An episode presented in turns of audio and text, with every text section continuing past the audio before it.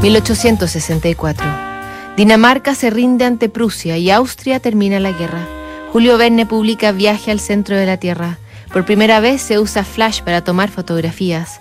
Nace la escultora francesa Camille Claudel, el pintor Toulouse-Lautrec, también francés, el compositor alemán Richard Wagner y otro compositor francés como Claudel y Lautrec, conocido por su sinfonía fantástica, Héctor Berlioz, en un paseo por Lyon, se encuentra con un antiguo amor a que no veía hace 40 años. Era Estela Fournier. Le escribe casi de inmediato. Ella responde aparentemente con mucho menos entusiasmo que él. Al final, cuando vuelve a París, Berlioz le escribe la siguiente carta. París, 2 de octubre de 1864.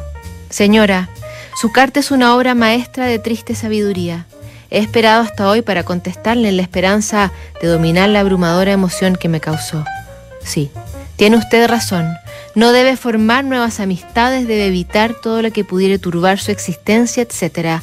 Mas, yo no la hubiese turbado, esté segura de ello, y esa amistad que yo solicitaba humildemente para un tiempo más o menos largo nunca le hubiera resultado molesta. Piense lo cruel que ha debido parecerme esa palabra. Me basta lo que usted se digne concederme algunos sentimientos afectuosos, un lugar en sus recuerdos y un poco de interés por los sucesos de mi carrera artística. Gracias señora, estoy a sus pies, beso respetuosamente sus manos. Me dice señora que podré recibir de modo irregular y de vez en cuando una respuesta a mis cartas. Gracias otra vez por su promesa. Lo que solicito con ruegos, con lágrimas, es la posibilidad de tener noticias suyas. Este mes no iré a visitarla, León pues evidentemente esta visita le resultaría indiscreta. Tampoco iré a Ginebra antes de un año, por lo menos. Me retendrá el temor de importunarla.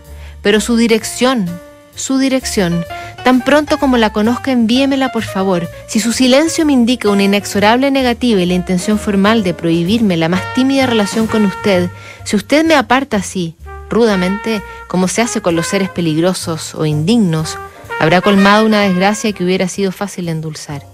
Entonces, señora, que Dios y su conciencia la perdonen.